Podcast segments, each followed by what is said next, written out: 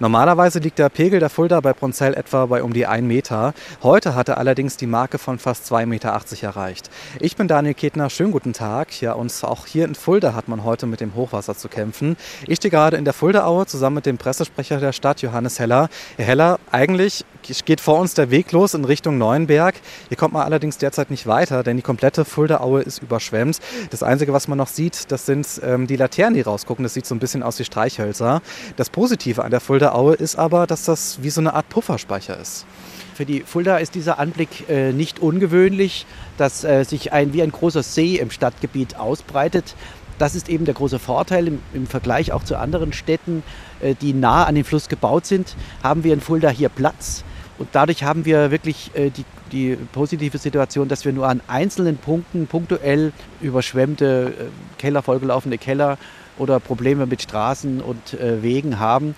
Ansonsten hat der Fluss hier noch seinen natürlichen Ausdehnungsraum.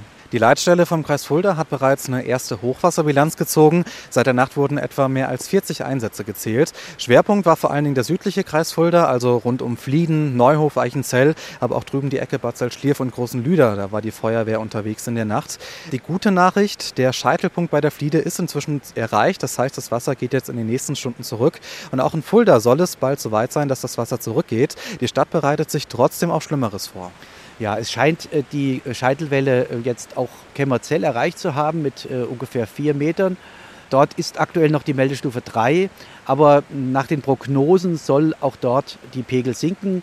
Gleichwohl bereiten wir uns auch auf noch andere Szenarien vor. Es hängt davon ab, ob es noch weitere Regenfälle gibt im Einzugsgebiet Rhön und Vogelsberg.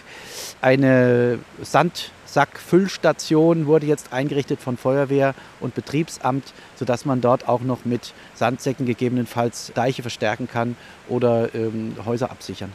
Auch wenn das Hochwasser jetzt ungefährlich aussieht, das sollte man nicht auf die leichte Schulter nehmen. Deswegen sind auch heute und sicherlich auch in den nächsten Tagen viele Wege direkt an den Flüssen in Osthessen gesperrt. Das war Daniel Ketner aus Fulda.